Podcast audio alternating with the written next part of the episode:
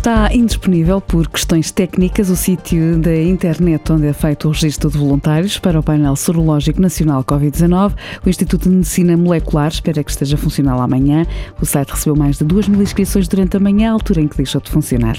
O Tribunal da Relação de Lisboa reverteu a decisão do Tribunal de Lourdes no caso da morte do triatleta Luís Grilo e condenou o amante de Rosa Grilo a 25 anos de prisão. Em primeira instância, António Joaquim tinha sido absolvido de todos os crimes.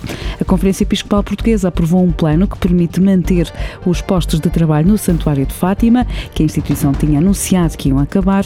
Um volte-face na decisão de avançar para a dispensa de trabalhadores por causa da crise agravada pela pandemia de Covid-19. Desde ontem, a registrar em Portugal mais 388 novos casos e três mortes associados ao novo coronavírus.